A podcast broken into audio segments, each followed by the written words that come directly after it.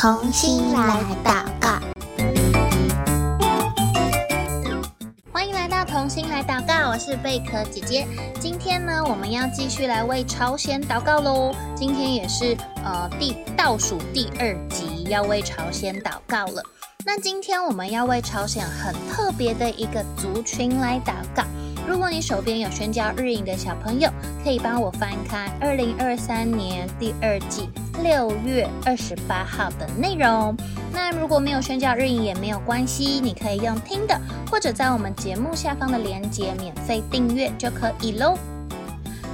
刚刚贝壳姐姐说，我们今天要祷告的族群很特别，对吗？这是什么族群呀？它其实是一群脱离朝鲜去到韩国的朝鲜人，他们被称为脱北者，也就是说，他们是一群离开朝鲜住到韩国去的人。那你觉得，同样都是朝鲜半岛，一个是朝鲜，一个是韩国。他们从朝鲜去到韩国过生活，会不会遇到什么样的困难呢？或者是会不会还要重新适应什么事情啊？你觉得呢？贝壳姐姐以前觉得，咦，他们不是都是韩国吗？不是都讲韩文吗？而且他在同一个半岛上面，也不用搭飞机吧？应该应该不会有适应上的问题吧？只是往南边搬家啊，这样子。一直到这一次，我们宣教日影认识朝鲜这个地方，贝壳姐姐才发现，哇！虽然他们都讲韩文，虽然他们在地理位置上就靠在一起，但是这些脱北者从朝鲜去到韩国要生活，其实是有困难的耶。为什么啊？因为呢，在过去的七十年来，朝鲜跟韩国这两个国家，在许多的领域上面都有不同的发展。比如说，他们虽然都讲韩文，对不对？但是呢，在韩国使用更多的是英文跟韩式英文，就是韩文加上英文混合在一起使用。然后，连一些韩文的单词，在朝鲜跟韩国。其实他们的意义也是不相同的，所以在韩国学校大部分都是使用英文，所以这些脱北者如果他是学生，他去到韩国要上学的时候，他就会很难适应。你想想看，你今天如果去到突然去到一个学校，然后他上课都用英文，我们可能听得懂一些些，可是没有办法完全的理解，对不对？所以就会有适应上面的困难。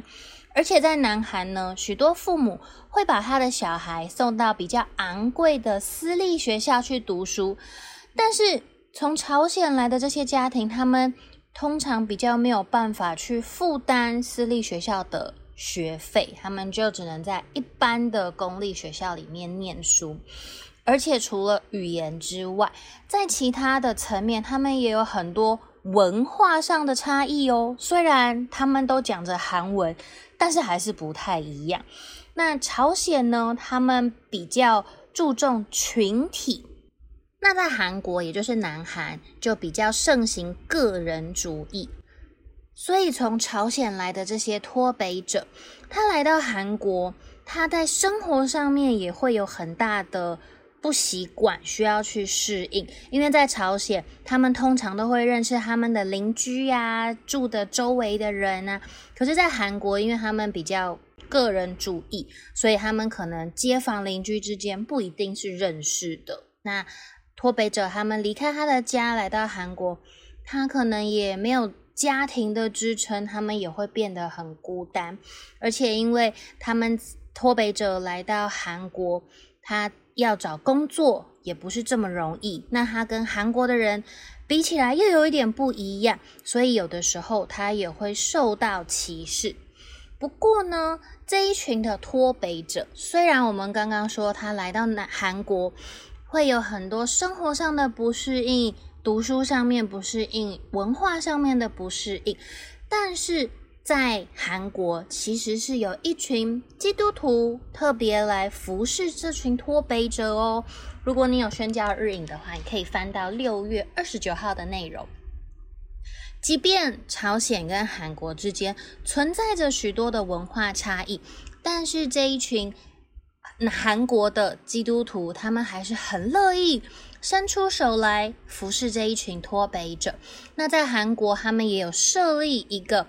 呃，叫做统一院，就是能够帮助来到韩国的这些脱北者，可以适应各式各样的他们遇到的问题。那在这个统一院里面，也有很多基督徒的社工人员，还有辅导员在里面工作，所以他们也有机会可以把福音分享给这些脱北者，因为他们在朝鲜是很难很难很难，几乎是没有机会听到福音的。所以呢，有一些的脱北者，他因着来到朝鲜，诶，他有机会听到主耶稣的福音。那有一些他们就成为基督徒，甚至去念了神学院，接受装备，接受训练，并且呢，就跟其他的脱北者一起开办了呃教会，应该通常是小组。所以。福音其实，在这一群脱北者里面，也是渐渐的传开了。当然，他们这些呃小组教会里面，还是会碰到很多的问题。但是，上帝仍然在这一群脱北的当中发展主耶稣自己的教会。所以呢，今天我们认识这个很特别的族群，叫做什么？你还记得吗？它叫脱北者，就是脱离了北韩、脱离朝鲜的这一群人。他们离开朝鲜，他们反而有更多的机会可以听见福音。所以，我们今天要一起来为这一群脱北者来祷告哦，让他们能够因着来到朝鲜，虽然文化上面、生活上面有很多东西要适应，但是求主耶稣能够给他们更多的机会，让他们能够认识。主耶稣，让他们的生命可以得着祝福，好吗？那我们要一起来祷告喽。那贝克姐姐邀请你，等一下我祷告一句，你也可以跟着我一起来祷告一句。亲爱的主耶稣，我要赞美你，因为你让韩国的基督徒，他们愿意伸出手来。照顾这些脱北者的需要，求你祝福这些归主的脱北者，让他们持守主耶稣的话语，灵命可以长大成熟，也愿他们生命的经历可以祝福。可以激励同胞，紧紧的抓住神。谢谢主耶稣，听我的祷告，奉主耶稣的名求，阿门。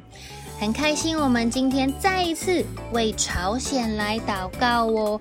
我们要记得常常的为我们过去所听到的，不管是朝鲜。是日本的各式各样的状况，我们一起用祷告把它交托给神，相信这些在上帝手中都有他美好的计划，也有美好的心意，而且重点是我们每一个人都参与在上帝的这个大使命当中哦，没有错，你是一个非常非常重要的主耶稣精兵。